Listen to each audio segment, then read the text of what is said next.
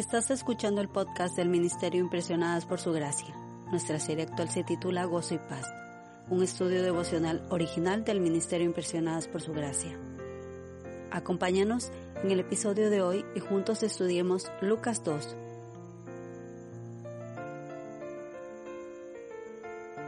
Estamos a cinco días de que sea Navidad, la época más ruidosa, brillante y de altas expectativas de todo el año una festividad más distorsionada a través de los años. Muchos alrededor del mundo la celebran, pero en muchas ocasiones por las razones equivocadas. La Navidad se ha convertido en una excusa para la autocomplacencia, el materialismo y los festejos y se ha degenerado en un acontecimiento social secularizado que pierde por completo su verdadero significado. Pero lo bueno es que a pesar de las ideas equivocadas que el mundo nos puede ofrecer del marketing rojo navideño, nosotros los cristianos tenemos la Biblia para ilustrarnos al respecto de la primera Navidad. El lenguaje sencillo, directo y sin adornos de Lucas describe el nacimiento más significativo con las repercusiones de mayor alcance en la historia del mundo. En una noche como cualquier otra, en una aldea desconocida de Israel. Desapercibido para el mundo, nació un niño. Pero aunque su nacimiento fue como el de todos los demás, este niño no se parecía a ningún otro nacido alguna vez, ya fuera antes o después, porque este niño era el Hijo de Dios, el Señor Jesucristo, la deidad encarnada humana el Mesías tan esperado de Israel, el Salvador del mundo. Por su nacimiento Dios entró a la sociedad humana como un bebé. El creador del universo se convirtió en hombre, el eterno. El verbo fue hecho carne y habitó entre nosotros. Hoy Vamos a comenzar a leer y estudiar Lucas capítulo 2, el capítulo más ampliamente conocido de la Biblia y que además provee la visión más detallada de los acontecimientos de la primera Navidad. En el episodio anterior descendió el telón en la narración que Lucas hace de la historia de Juan el Bautista y está a punto de levantarse en la historia de Jesucristo. La promesa hecha a María por parte de Gabriel en Lucas capítulo 1 versículos 31 al 35 está a punto de cumplirse. Cuando Lucas retoma la historia del nacimiento de Jesús, demuestra cómo Dios ha organizado soberanamente los hechos para provocar un cumplimiento directo de la profecía del Antiguo Testamento. Se requería la intervención divina porque en el curso normal de acontecimientos Jesús no habría nacido en Belén como el Antiguo Testamento predijo en Miqueas capítulo 5 versículo 2, ya que José y María vivían en Nazaret. Antes de describir el nacimiento del Salvador, Lucas ofrece tres escenarios, mundial, nacional y personal.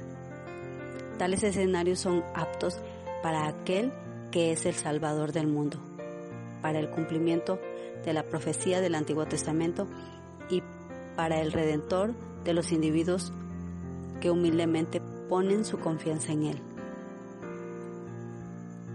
Primero, analicemos el escenario mundial. Para esto quiero que vayamos al Evangelio de San Lucas y que podamos leer el capítulo 2 del versículo 1 al 3.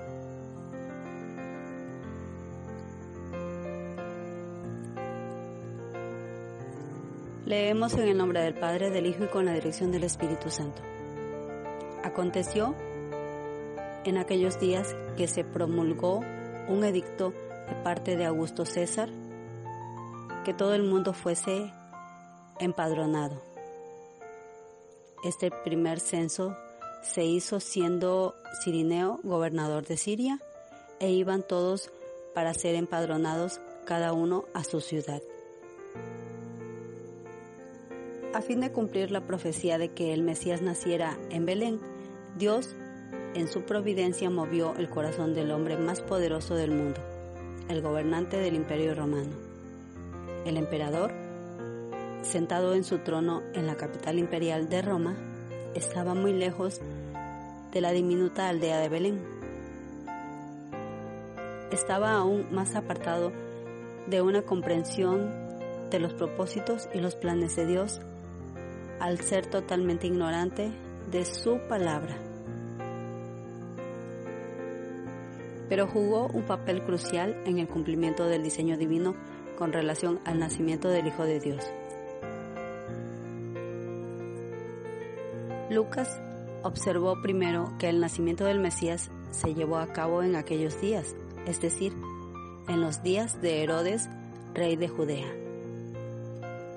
Esto nos muestra los antecedentes históricos que ya estudiamos en el episodio 2 de esta serie Gozo y Paz. Además, Lucas relacionó el nacimiento del Señor con un edicto o decreto imperial, que fue promulgado por el emperador y era obligatorio para sus súbditos. Este edicto particular fue emitido por el emperador reinante Augusto César. De todos los edictos promulgados por Octaviano durante su largo reinado, Lucas se interesa en uno que ordenaba que todo el mundo, es decir, el imperio romano, fuese empadronado. Tales censos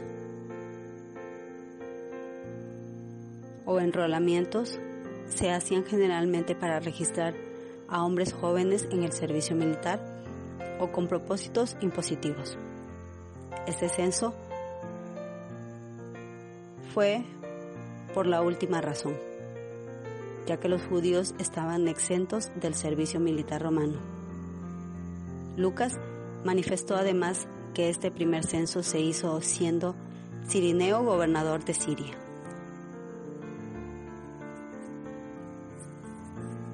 Sin embargo, el censo finalmente se realizó y por eso iban todos para ser empadronados, cada uno a su ciudad.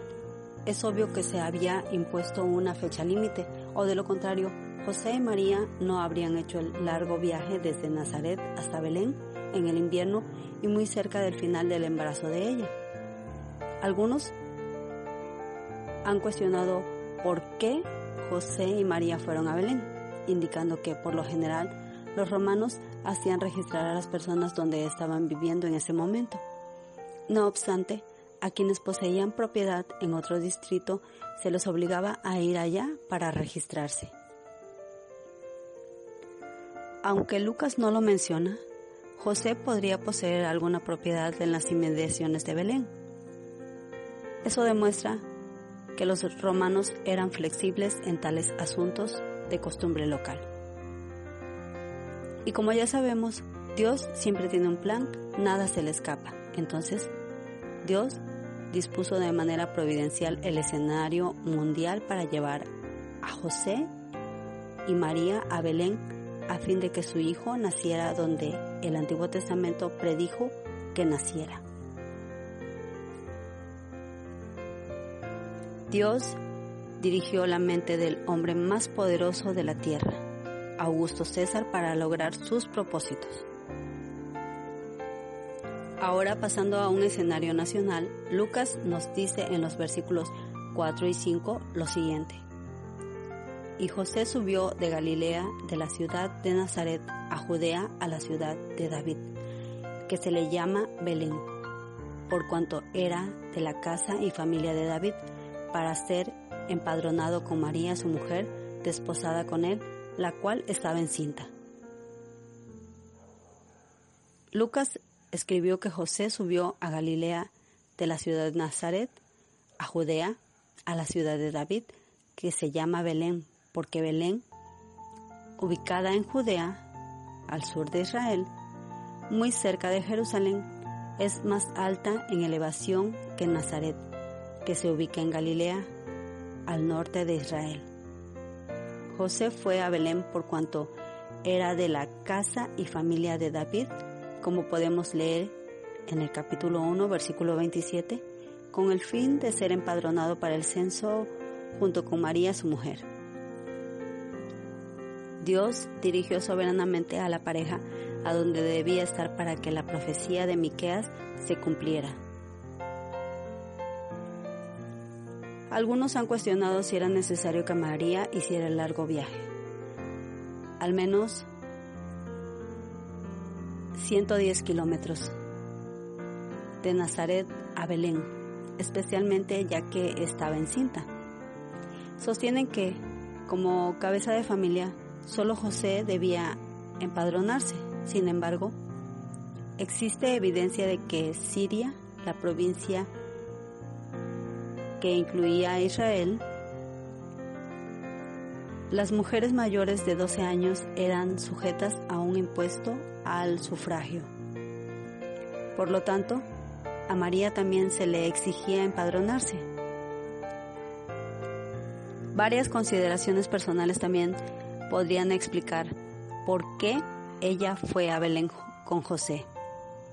Quizás se sintió incómoda de quedarse en Nazaret donde su inesperado y humanamente hablando inexplicable embarazo era sin duda objeto de gran cantidad de chismes.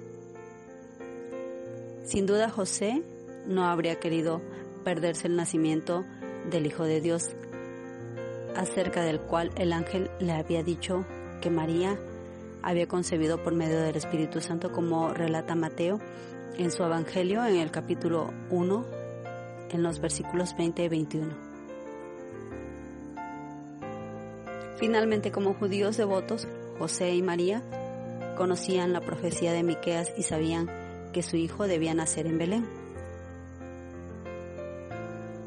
Ahora sí, esto nos lleva a un escenario personal. Lucas describió el acontecimiento profundamente más significativo en toda la historia hasta ese momento, el nacimiento del Dios hombre, Jesucristo, de manera asombrosamente sencilla, directa, sin adornos e incluso con escasas palabras. Y aconteció que estando José y María en Belén, se cumplieron los días de su alumbramiento y dio a luz a su hijo primogénito y lo envolvió en pañales, y lo acostó en un pesebre porque no había lugar para ellos en el mesón. Lucas no especificó cuánto tiempo habían estado ellos en Belén, o si aún estaban esperando para empadronarse, o si se quedaron allí después de empadronarse porque estaba cerca el momento en que María daría a luz. El autor no ofrece ninguna descripción de dónde se realizó el parto, excepto que no fue en el mesón. Lucas simplemente dijo que María dio a luz a su hijo primogénito. No aparecieron ángeles, como más tarde se apreciarían a los pastores. No sonaron trompetas celestiales, ninguna voz del cielo anunció el nacimiento del Hijo de Dios. Con la compañía de su joven esposo lejos de sus familiares y amigos, en la más primitiva de las condiciones, una joven muchacha dio a luz. Así, la segunda persona de la Trinidad pasó de la eternidad al tiempo y al espacio. Como era costumbre, María envolvió a su hijo en pañales. Tiras de telas se usaban para atar ceñidamente a un bebé y así mantenerlo caliente, asegurado y con las extremidades rectas. El hecho es que a Jesús lo trataron como a cualquier otro bebé. Él no fue vestido con ropas reales, sino con las envolturas que otros bebés usaban. Después de cargar y envolver a su hijo, María lo acostó en un pesebre. La referencia a un pesebre ha dado lugar a la tradición de que Jesús nació en un establo sin embargo, la Biblia no afirma eso. La Biblia no dice específicamente dónde María dio a luz a Jesús, aunque una tradición que se remonta a mediados del siglo II afirma que fue en una cueva. Aunque eso es posible, ya que en ocasiones se las usaba para albergar animales, no hay manera de verificarlo. Donde quiera que la pareja se haya quedado, no fue en el mesón, porque no había lugar para ellos allí. Parte de la leyenda de Navidad es el mesonero desalmado que rechaza a una joven mujer a punto de dar a luz. Exactamente qué era ese lugar de alojamiento no está claro, pero podría tratarse de un albergue o un campamento público, quizá de un lugar donde se detenían caravanas.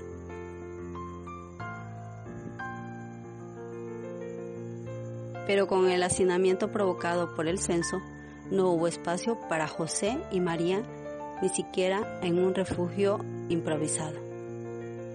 Como resultado, María fue obligada a dar a luz en el único lugar disponible, el sitio donde albergaban a los animales de los viajeros. Cuando Jesús vino al mundo, nació en las condiciones más incómodas.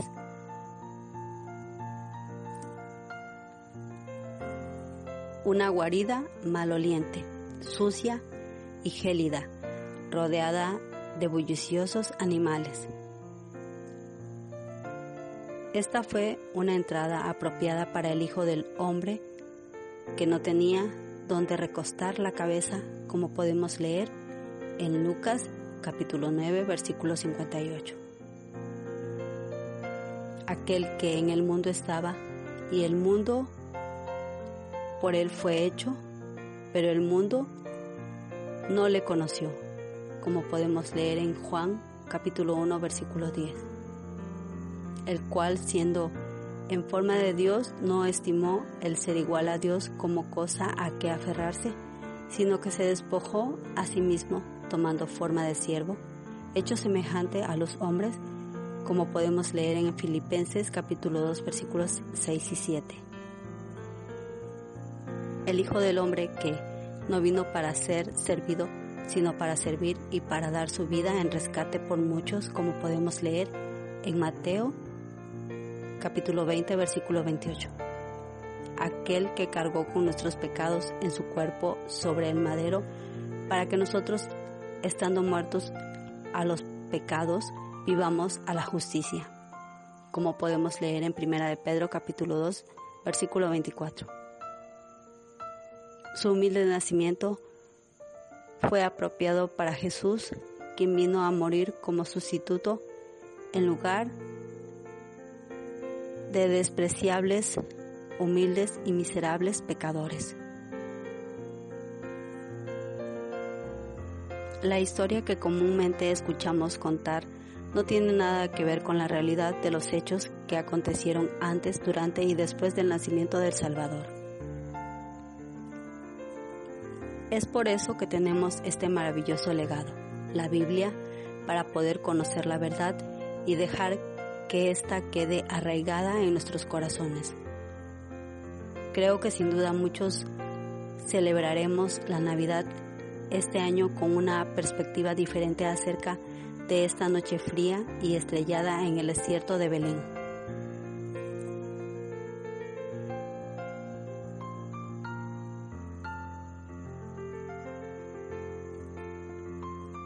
Gracias por acompañarnos el día de hoy. Nuestra oración es que el Dios de nuestro Señor Jesucristo, el Padre Glorioso, te dé el espíritu de sabiduría y de revelación para que lo conozcas mejor y que asimismo sean iluminados los ojos de tu corazón para que sepas a qué esperanza Él te ha llamado.